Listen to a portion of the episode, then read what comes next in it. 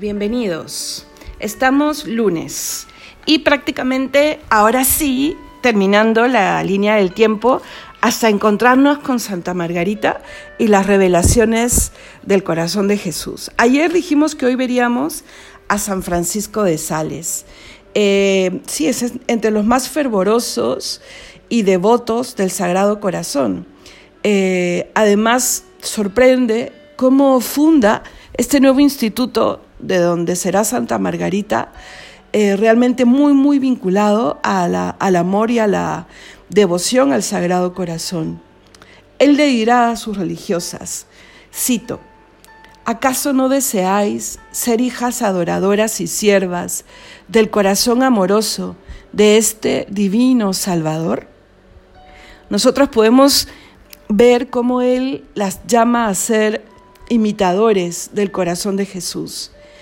Tanto así que Santa Chantal, que será la cofundadora, ¿no? junto con él, eh, les dirá a sus religiosas que una de las citas bíblicas que marca un poco em, el carisma de su orden es esta que hemos repetido tantas veces, en donde después del venir a mí, Jesús dice que su corazón es manso y humilde.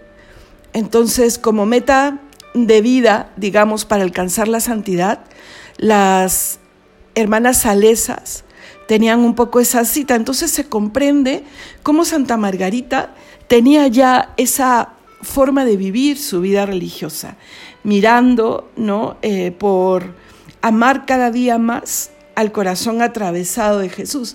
Miren, y hablando de corazón atravesado, eh, San Francisco de Sales le iba sugiriendo a Santa Chantal algunas cosas propias eh, para su congregación. Por ejemplo, les decía, ¿no?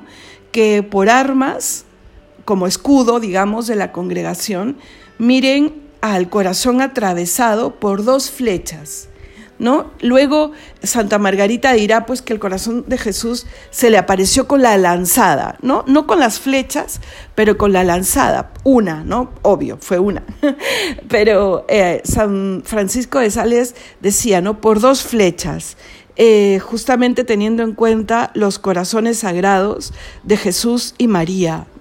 También ya había empezado él a sugerir el tema de eh, ofrecer sacrificios y amores para sanar ¿no? el corazón herido del Señor.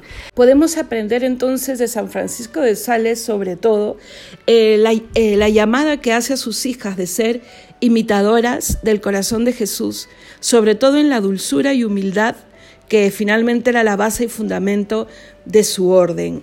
En paralelo, podemos ir encontrando cómo la, devoción al corazón de Jesús seguía creciendo y nos encontramos con San Juan Eudes, ¿no? que será una figura especial porque empezará a darle el carácter de misiones, ¿no? Sus misiones, él es fundador también, tendrán como objetivo eh, propagar la devoción al Inmaculado Corazón de María.